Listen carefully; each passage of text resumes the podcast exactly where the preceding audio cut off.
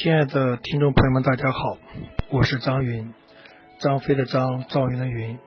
今天是我在喜马拉雅录制的第一期的节目。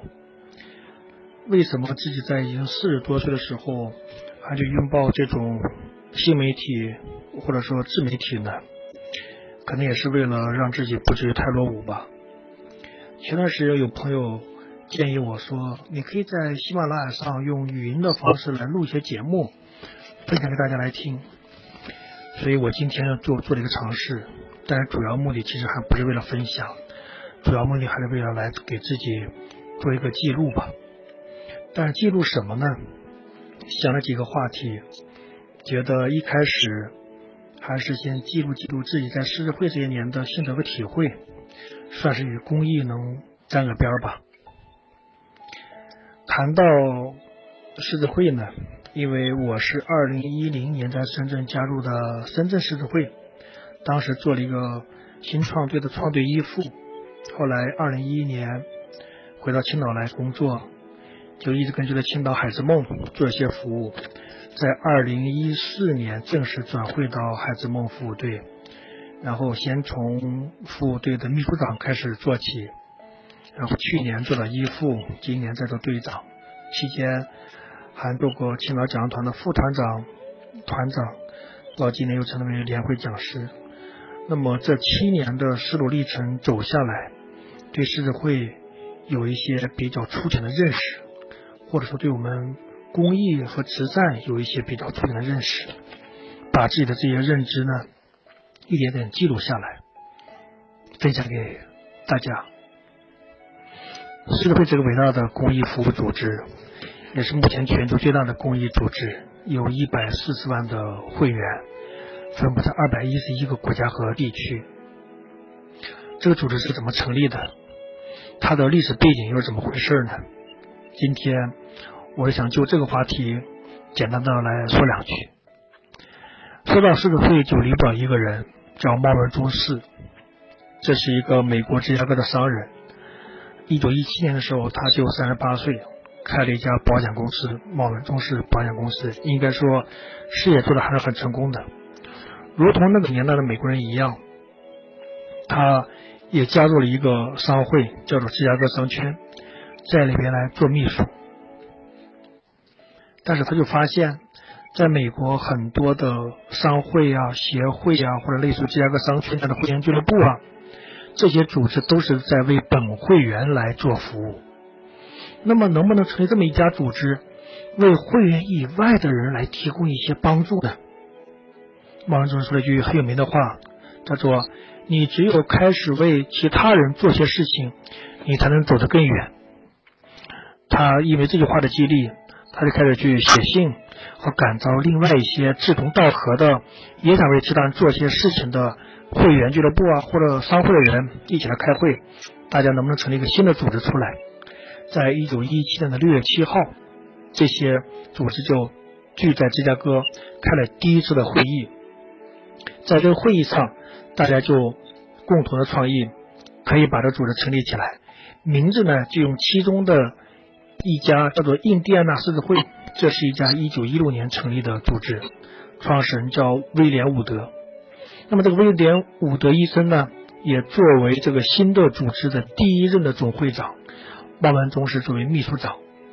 在八月份就正式成立了芝加哥狮子会。这个会还既然存在，叫芝加哥中心狮子会。然后包括在年会上，大家就正式通过了这个组织的名字，就叫做狮子会啊，叫 Lions Lions Club。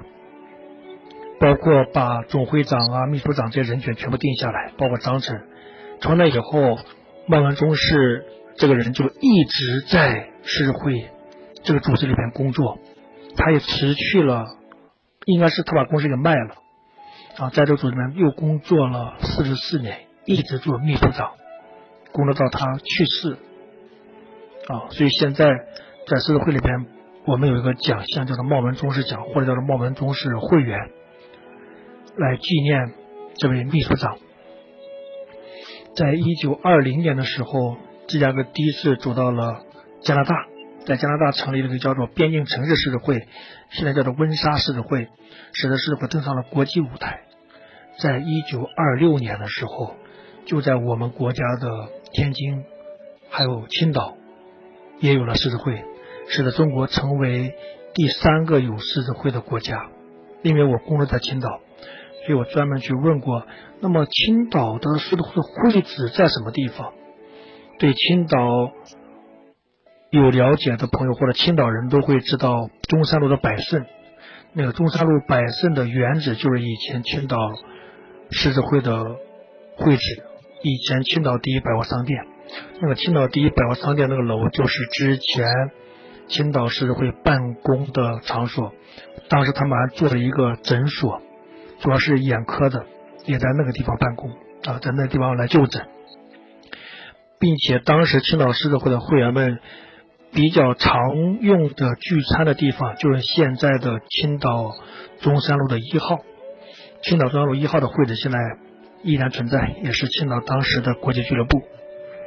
那么今天的第一讲呢，就讲到这个地方。我们先从国际狮子会的由来来开始。我会在每一讲后面都加一个自己的一个心得。这个心得就是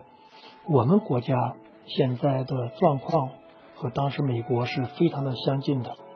大家知道，一九一七年的时候，正是欧洲在打一次世界大战，打得不可开交。美国本土没有发生战争，但是往欧洲输送了十几万个棒小伙，还有大量的军用物资。正是这一次世界大战的物资，使得美国一跃成为世界经济头号强国。伴随着美国经济的腾飞，